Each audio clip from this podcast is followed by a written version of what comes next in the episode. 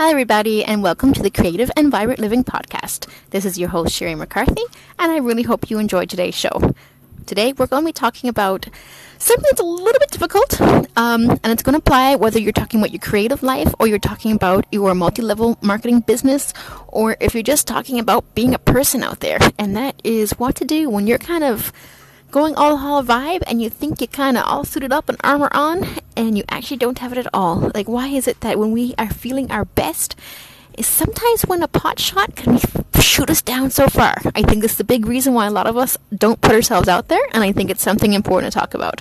So I hope you jump on. Today I'm going to try to put the music on and see what happens. Um, hopefully it won't be running through the whole entire podcast, but if it is, you know, this is the messy raw middle, and like I said, we're still the creative mermaids here. It's a sister, twin sister site, and we just, we got this. We do the best we can. So, welcome to this week's episode. Like I said, I try to make them weekly. They're not always going to be weekly. I do live on a boat. Um, for those of you who don't know and may just be tuning in for the first time, trying to go, well, I might be thinking about starting a doTERRA business or I like writing and maybe you got here by accident instead of the Creative Mermaids. It's all cool. We talk about everything here. Um, but if you are a new listener, then just let you know, I live on a boat in the Caribbean at the moment. Um, the plan is to sail around the world. We'll see where we get. But at the moment, we are distinctly in the Caribbean, which means that internet is not always consistently available. So even though when I have internet, I show up, I do my stuff, um, it's not always going to be a weekly thing. Although I'm definitely going to try to keep it on Mondays as best as possible to do these podcasts but let's see what happens. so there you go. And, and, this is the reason why actually I love having a multi-level marketing business. And this is also something that I mentioned last week about how um, living in the Caribbean and being on a boat and how this totally fits into my lifestyle. Um, I realized maybe I imply that it's paying for my lifestyle. That is absolutely not true at the moment. Although I have full expectations that it will completely replace my partner's support of me, I will be completely honest because that's what I believe that this is important at any level um, is that my business at the moment is definitely coffee money. Nice coffee money, nice oils, everything else. But beyond coffee money and oils, I am not making a whole ton of money. But that's why I decided actually to bring the oils into the business because I just kind of felt like something was missing. Um, I needed that extra bam moment. Like, because I could really get behind the oils and I can get really excited about them and I can talk about how much they can help you in terms of creativity and your health and just detoxing and creating wonderful and healthy um, writing rituals and all these things that makes me excited and I find that when it comes to my own stuff, I, even though I completely believe in it, otherwise I wouldn't be putting it out there, I'm much more timid and I, am unable really to push it the way I should push it, even though I know everyone tells you, and I tell my coaching clients too, that if you want to go out there and you gotta, you gotta go out there, you know, you, you can't hold back. You gotta sing your praises from the tops of the mountains. And the problem with that is, of course, is that most of us who really want to help people are not so good at that. and unfortunately, it's some of the people who are not so um, interested in helping people and more interested in the bottom line aspect. They're actually quite good at screaming out how good they are. And and this is one thing that actually I'm really appreciating about B School at the moment is that she keeps saying, you know, you are not doing the world a favor by keeping your talents and your viewpoint to yourself and that's so true and so definitely guys this is something to remember whenever you're kind of holding back. And it was actually something that, like I said before, the Spirit Junkies Masterclass um, really helped me with was that focus on the process. Not on what happens afterwards. If you help one person, if your light shining helps one person and that's all it helps, you've did your job. You know, release your ego from this whole process. You know, you show up, you try to change. If I can help one person live a happier, healthier, creative, and more vibrant life, I've done my duty. And if I can help way more and also help myself in the process, it's even better. So that's that. Um, and, and that's what I want to talk about in this week's episode, actually, is the fact that sometimes it can be quite difficult um, to shine our light. And I, I've been thinking about a lot. Why, why is it so difficult? Because you know, all of a sudden, why is it that I can talk about DoTerra products and tell people how fantastic it is, and really want to be bring people onto my team and build them up and really see them fly. And yet, when it comes to my own stuff, I, I hold back a bit more. And that's when I realized that actually shining your light can be very, very scary.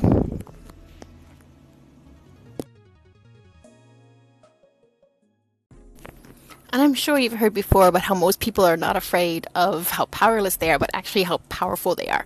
And for a very long time, I didn't understand that. I was like, how could you be afraid of how powerful you are? Why would you want to step into your power? Why not be a light beaming lighthouse for everybody. Who wouldn't want that? Who wouldn't want to be the person who lives lives to their fullest potential?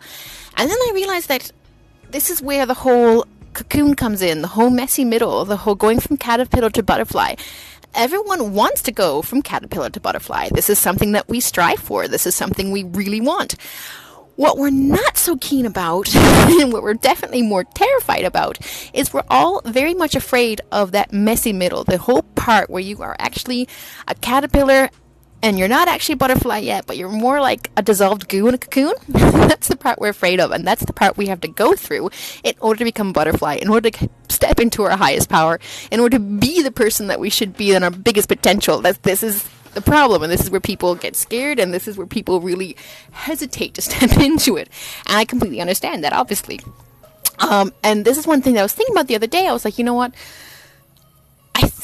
Problem is not even the beaming. You know, when you're really in your power and you're sitting there and you're like, I feel so good and I'm doing everything right and I just feel like I am that lighthouse. I'm shining my light. I'm lighting the way for other people. And I think that sometimes we get so excited and so wrapped up and so in the moment that we forget forget that we still need to put on a certain amount of mental and emotional armor. And I don't even mean against energy thieves, which is also something that we should be doing, you know, building up to make sure that other people don't steal our energy. But much more importantly, that if we're feeling our best selves and someone takes a pot shot at us, now this is someone who's in the cheap seats, you know, like we said, don't let, you know, the people in the cheap seats take um expensive opinions. I just heard that repeated on a podcast last week or the week before, and I was just like, that's so true, and I love it. And the whole, you know, Brene Brown talking about people in the arena and the ones who are not, you know, actually in there on the floor, actually out there doing stuff, shouldn't be the ones that we listen to, but of course they're the loudest because they're booing and jeering from the safety of their seats. And but unfortunately, this is just it. We're often then not suited up. We're fully kind of proud of ourselves. We're finally doing this. We're beaming. And that's when we don't have our armor up because we don't think we need it anymore. And then all of a sudden, an arrow can very easily come right on through and pierce us. You know, one snarky comment, one troll, one whatever it was at that moment, or a couple, you know, maybe overhearing somebody say something, or I can remember seeing was like the most effective Facebook ad ever. I still didn't buy it, but it still sticks with me. where she talked about how one of her friends accidentally sent the text to her and not to the other friend, saying that they feel so bad for her because you know she's putting out all these effort and showing up, and should someone tell her that she's never going to succeed. And that was just like, oh, ouch. Because this is what hurts. You know, this is where our messy middle is. Because in order to get to be that butterfly, we, we still need to test things out. We still need to stand in our own power. And that's going to scare some people. It's going to scare some people we know. It's going to scare some people that love us. And it's also going to scare people who have no idea who we are. But because we're shining brighter, now all of a sudden we're popping up on their radar. And I know a lot of people also say that, you know, um, if you don't think about these people, you won't attract them. It's the whole law of attraction thing. And though I agree with that, I do think you get to this point where you don't see them anymore. But again, this is the butterfly talking. This is not the person in the messy middle who's still relatively defenseless, who's not there yet, who hasn't trained the thinking to the point where they're not thinking about that, you know, because it's it's like anything, it takes practice and there's gonna be little things sneaking in and you can let these horrible thoughts and then these horrible comments really derail you to the point where you give up and you stop. And I really think that this is why it's really essential that everyone has their why. Um, if you decide you want to join my team or if you want to do my coaching, one of the first things we always do is we sit down and we say, okay, what's your why for doing this? Because there are going to be days when you're ready to step up and you think you're cracking out of that cocoon and you're not quite there yet. You are actually beating on the cocoon.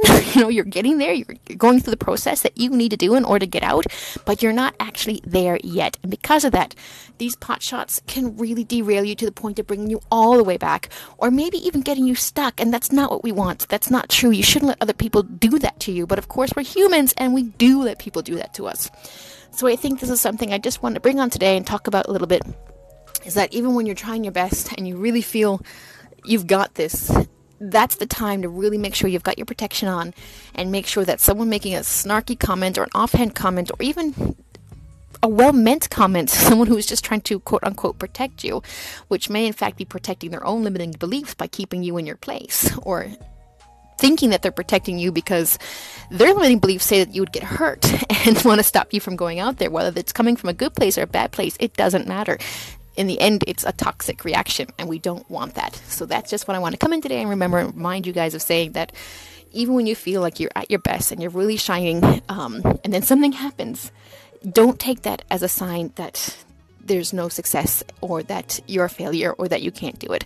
It's just a time to pull out your why, reread it, you know, do some meditation, huff your oils, do the things you need to do, hit a yoga class, get on the mat, do some journaling, whatever it takes. You're allowed to recover, you're allowed to lick those wounds, and you're allowed to learn from them, and then you're allowed to go, you know what? It's not true. Everything they said is not true. And if it is true, then I'm going to change it. So I'm not that person anymore. And that's also fine. So get out there, guys, and do your stuff because the world needs creative people. I truly believe that a creative mindset and a creative world is one that we fix. You know, that it, it can change the world and it will fix the world.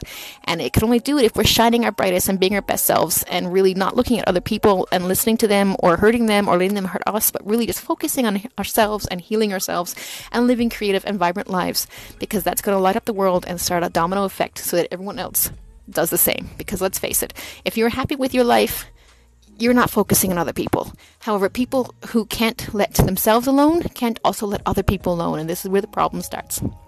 So, having said that, I hope you check out my website, creativeandvibrantliving.com. You can also find me on Instagram, which is just sherry.mccarthy. And please, if you're feeling like it, contact me about joining my team because I would love to have women, men, anyone who really wants to live a creative environment life and thinks that essential oils could be a fantastic way of supplementing their business or even building their entire business. We've got so many resources and support for you, and we really are going to be just this fantastic, glowing community of collaboration over competition. And I just cannot wait until you are also part of the team. Thanks so much, guys. Bye.